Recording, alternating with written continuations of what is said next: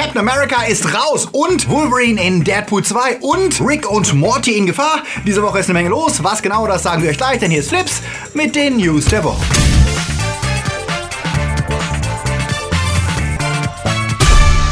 Die Themen der Woche. Zensur extrem, der Kampf ums freie Netz. Dwayne Johnson liebt Schmähpreis. Deadpools neues Geheimnis. Was der Episode 8 Regisseur von den Fans hält. Marvel-Serien werden benachteiligt. Sea of Thieves droht das Absaufen und gewinnt die Pop-Up Edition von Paddington 2.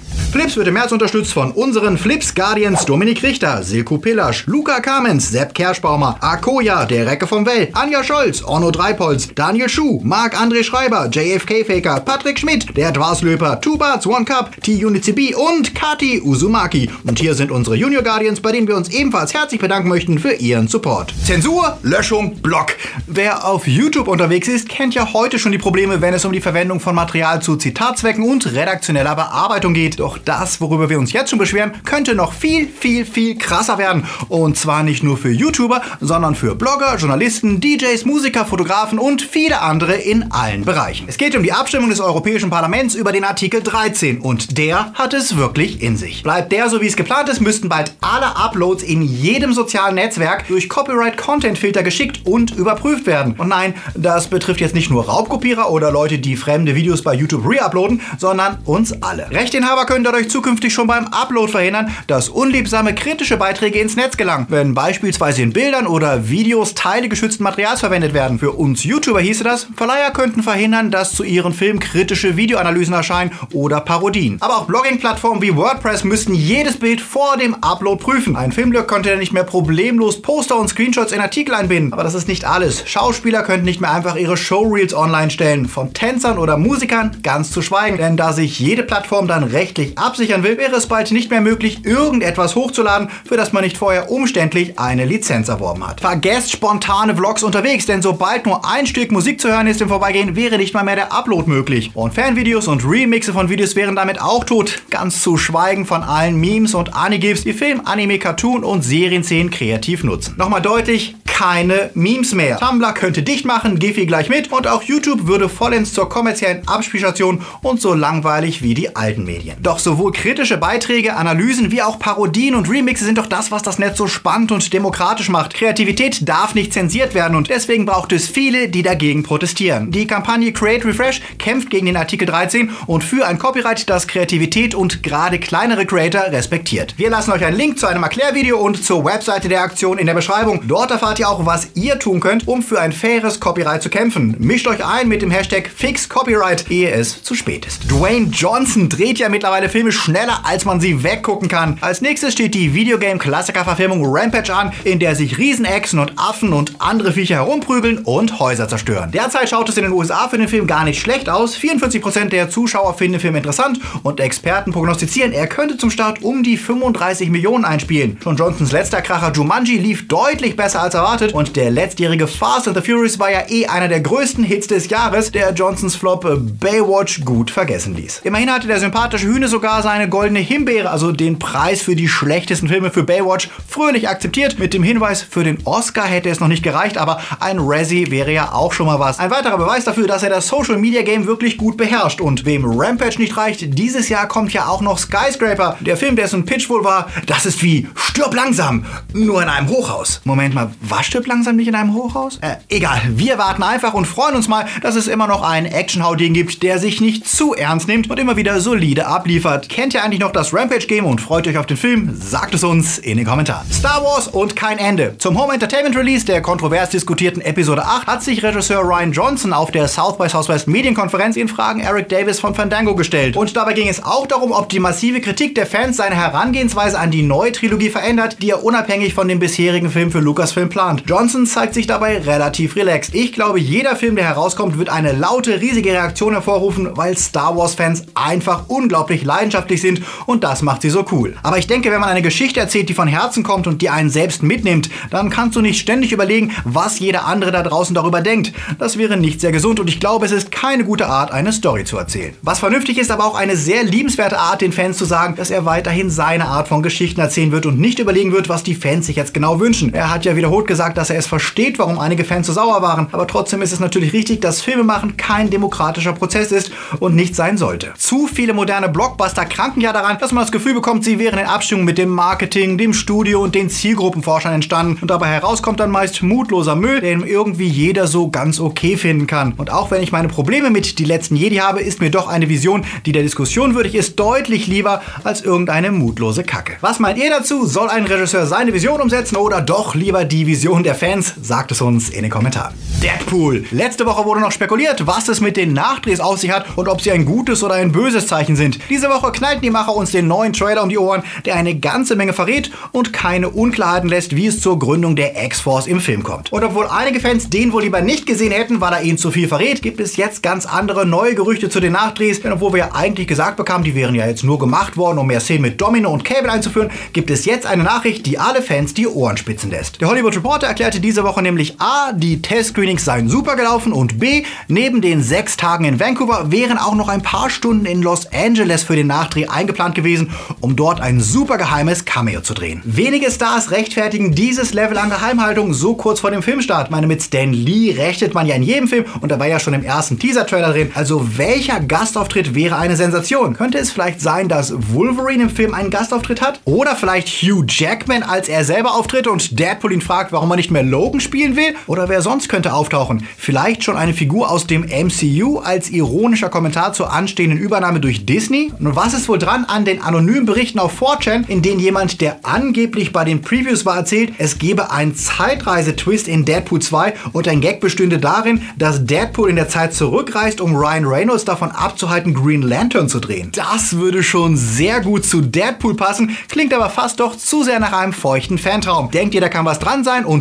welches geheime Cameo würdet ihr gerne sehen? Sagt es uns in den Kommentaren. Der Cap ist weg. Also noch nicht. Noch werden wir Captain America alias Steve Rogers in Infinity War und Avengers 4 zu sehen bekommen. Aber das, was bisher vermutet wurde, ist jetzt bestätigt. Chris Evans wird seinen auslaufenden Vertrag mit Marvel nach Avengers 4 nicht verlängern. Der wird im Sommer noch ein paar Reshoots bekommen, aber danach wäre Chris Evans raus, wie die New York Times schreibt. Sie zitieren ihn mit dem Satz, man sollte aus dem Zug aussteigen, ehe man rausgestoßen wird. Damit nimmt er Abschied von seiner Rolle, die er seit 2011 spielt. Er hatte seinen Vertrag, der eigentlich nur sechs Filme umfasste, um einen Film verlängert, um noch in Avengers 4 aufzutreten. Doch das war's. Und Fans fragen sich natürlich, was das für Steve Rogers bedeutet. Wird er also sterben? Wird wie in den Comics Bucky Barnes die Rolle des Captain America übernehmen? Oder Sam Wilson, der bisher als Falcon bekannt war? Und mit wem soll sich Tony Stark zoffen, wenn ihm sein Frenemy der Cap fehlt? Oder wird Tony vielleicht auch abtreten? Chris Hemsworth meinte in einem Interview mit Vanity Fair im letzten Jahr ja, Avengers 4 wäre das letzte Mal, dass sie alle zusammen abhängen würden. Und Kevin Feige meinte ja, die nächsten 20 MCU-Filme wären geplant, aber nach Avengers 4 wäre nichts mehr wie vorher. Und das Sequel zu Spider-Man Homecoming würde eine komplett neue Ära einleiten. Und da ja diskutiert wurde, ob dank Thanos Timestone, Zeitreisen und Zeitebenen eine Rolle spielen könnten, wäre es sogar denkbar, dass wir andere oder jüngere Versionen unserer Helden erleben. Im Comic gab es ja schließlich auch Teen Tony in der The Crossing Storyline aus den 90ern. So könnten wir andere jüngere Schauspieler sehen, die unsere bekannten Avengers spielen. Was haltet ihr davon und wen würdet ihr denn gerne als äh, jungen Iron Man, Hulk oder Black Widow sehen? Sagt es uns. Serien. Apropos Marvel Cinematic Universe. Serienfans müssen sich wohl damit abfinden, dass die Serien weiterhin keine Rolle in diesem Universum spielen werden. Das bestätigte einer der beiden Regisseure von Infinity War und Avengers 4 gegenüber dem französischen Premiere Magazin. Man habe zwar nachgedacht, wie man die TV-Shows einbinden könne, aber es wäre einfach zu komplex. Schon jetzt habe man die ganzen Regisseure der Filme mit an Bord holen müssen für Infinity War und sich mit denen absprechen und es wäre einfach unmöglich, auch noch die Macher von Daredevil und Agents of S.H.I.E.L.D. einzubinden. Was zwar nachvollziehbar klingt, aber trotzdem unfair wirkt, denn gerade Agents of S.H.I.E.L.D. muss sich ja immer wieder anstrengen, die Ereignisse im MCU zu integrieren, während die Filme so tun, als gäbe es das Team von Agent Coulson gar nicht, was einige Schauspieler und Autoren der Serie ja schon mehrfach bemängelt haben. Und ganz ehrlich, so schwer kann es ja nicht sein, ein paar Figuren der Serie mal kurz auftreten zu lassen. Oder eure Meinung dazu in die Kommentare. Oh oh, bitte nicht. Das dachten wir diese Woche, als wir erfuhren, dass es schon wieder Probleme rund um Rick und Morty gibt. Die dritte Staffel war ja nach ewiger Verzögerung letztes Jahr endlich erschienen, was ja nach eigener Auskunft hauptsächlich daran lag, dass die Macher Dan Harmon und Justin Roiland mit dem Skripten nicht vorankamen. Doch Staffel 4 könnte ganz andere Sorgen haben, denn als ein unhöflicher Fan diese Woche Harmon anpöbelte, warum er nicht endlich weiter an Staffel 4 arbeiten würde, wir wissen ja, der beste Weg, den Macher einer Serie, die man mag, zu erreichen, ist ihn beleidigend anzupissen. Da antwortet Harmon überraschend damit, dass Adult Swim die vierte Staffel noch nicht mal geordert hätte. Das sorgte natürlich für Aufruhr unter den Fans und tatsächlich steht es derzeit auf der Kippe, ob die vierte Staffel kommt, denn der Sender lässt sich wohl übermäßig viel Zeit. Justin Roiland schrieb schrieb auf Twitter, beschwert euch bei Turner Networks. Ich warte genauso auf deren Zusage wie ihr und mache in der Zwischenzeit ein paar coole Spiele. Hatte erst jüngst eine gepimpte Version von Accounting für die PS4 VR rausgebracht. Im Podcast von Kevin Smith erklärte Dan Harmon, der Grund, warum wir nicht weiterarbeiten, ist ganz einfach. Vertragsverhandlungen. Und die sind dieses Mal sehr kompliziert. Harmon hatte ja eigentlich sogar vor, mehr Folgen für die vierte Staffel zu produzieren und vielleicht ist das einer der Hinderungsgründe. Wenn wir an Futurama denken, wäre es ja nicht das erste Mal, dass ein Sender eine geniale und kultisch verehrte Serie durch Verzögerung auslaufen lässt. Wie es aussieht, können wir wohl mit viel Glück erst Ende 2019 mit neuen Folgen rechnen. Im schlimmsten Fall, wenn sich die Macher und das Studio nicht einigen, könnte uns auch das Ende von Rick und Morty drohen. Wie es auch ausgeht, die Fans sollten sich vielleicht mal etwas zurückhalten, denn eine ganze Menge von ihnen scheint nicht mitbekommen zu haben, dass Ricks Arschlochverhalten nicht als Vorbild gedacht ist. Also bleibt höflich und lasst uns gemeinsam die Daumen drücken für Staffel Nummer 4. Crossover sind beliebt, aber auch immer ein Zeichen dafür, dass eine Serie langsam ihren Höhepunkt überschritten hat und anfängt seltsam zu werden. Die Simpsons haben sich früher noch darüber lustig gemacht und legten dann selbst mit Family Guy eine sehr schlechte Crossover-Episode hin. Und diese Woche wurde jetzt verkündet, dass auch Supernatural eine neue Crossover-Folge plant. Doch während wir bei anderen Serien vielleicht nur gequält aufstöhnen, sieht der Trailer für die Supernatural-Episode tatsächlich sehr geil aus, denn Dean, Sam und Castiel treffen auf niemand anderen als Scooby-Doo und seine Freunde. Sie werden in einen Fernseher gesaugt und finden sich plötzlich als Animationsfiguren wieder. Leider wissen sie nicht, dass man sich dort jugendfrei benehmen sollte und fluchen fröhlich drauf los und auch die Monster sehen gruseliger aus, als es die brave Kinderserie normalerweise ihrem Publikum zumutet. Das sieht echt unterhaltsam aus und ist nicht schlecht für eine Show, die ins 14. Jahr geht, das große Veränderungen bringen soll, wie die Macher versprochen haben. Was das mit der Rückkehr von Erzengel Gabriel zu tun hat und ob Scooby-Doo vielleicht öfter mal auftreten wird, das werden wir wohl erst in der nächsten Staffel erfahren und freuen uns jetzt erstmal auf Scooby Natural. Guckt ihr die Serie noch und was wünscht ihr euch für die Zukunft? Sagt es uns. Sea of Thieves ist eines der am sehnlichst erwarteten Games des Jahres und jetzt dürfen die ersten Piraten loslegen. Doch die Reviews sind überraschend durchwachsen, sowohl auf Seiten der Kritiker als auch bei den Spielern. Während die Darstellung und die Welt des Spiels gelobt wird, fehlt vielen die Struktur und das wirklich erstrebenswerte Ziel, für das sich das Spiel lohnt. Das Gameplay sei zu simpel und zu wenig abwechslungsreich wird kritisiert. Man müsste sich quasi eine eigene Story ausdenken, wenn man Langzeitmotivation sucht. Ein Vorwurf, der ähnlich schon bei dem gehypten No Man's Sky zu hören war, das ebenfalls eine riesige Welt, aber eher dünne Stories anbot. Gelobt wurde bei Sea of Thieves allerdings, dass das Spiel neue Wege findet, mit Arschlochspielern umzugehen, denn die muss man nicht zwingend melden, sondern kann sie quasi in einem Gamegericht in einer Abstimmung in den Bau schicken. Wenn sich also ein Spieler eurer Piratentruppe anschließt, der nervt oder euch beleidigt, wird er richtig rollenspielmäßig innerhalb des Spieles bestraft. Ab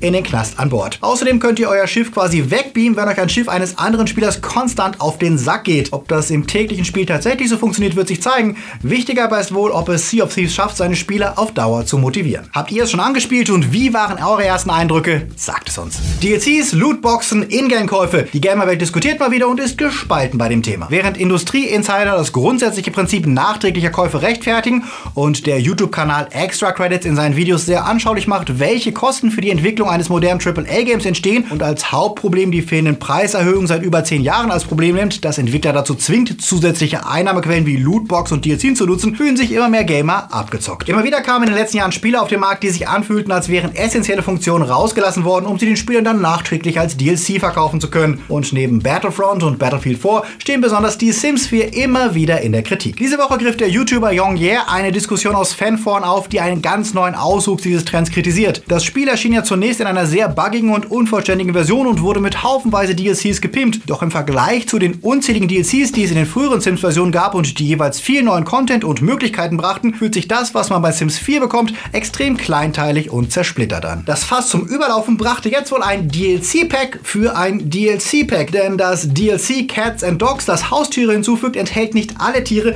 wie das noch bei Sims 3 der Fall war. Möchte man wirklich alle Viecher-Varianten nutzen, muss man zusätzlich zum Cats and Dogs DLC noch das Mein erstes Haustier-Pack dazu kaufen. Nicht so witzig, wenn man bedenkt, dass das Cats and Dogs DLC schon mal 30 Euro kostet und dann nochmal 10 Euro fällig werden für das DLC zum DLC. Klar, Firmen müssen immer aufwendigere und teurere Game-Produktionen gegenfinanzieren und es ist auch klar, dass 69 Euro für PS4-Games und um die 50 Euro für PC-Games Schmerzgrenzen sind, die die Spieler selten überschreiten. Und niemand beschwert sich über ein Story-DLC, das echt Mehrwert bietet oder neue Shooter-Maps, die den Spielspaß bereichern. Aber seriously, DLCs für DLCs? Ich weiß, Fans sind ja manchmal ungerecht und wollen zu viel umsonst haben, aber in diesem Fall kann ich völlig nachvollziehen, warum sie sauer sind, wenn Vollpreis-Games erst durch DLC-Häppchen komplettiert werden. Was meint ihr dazu? Da unten. Uhu.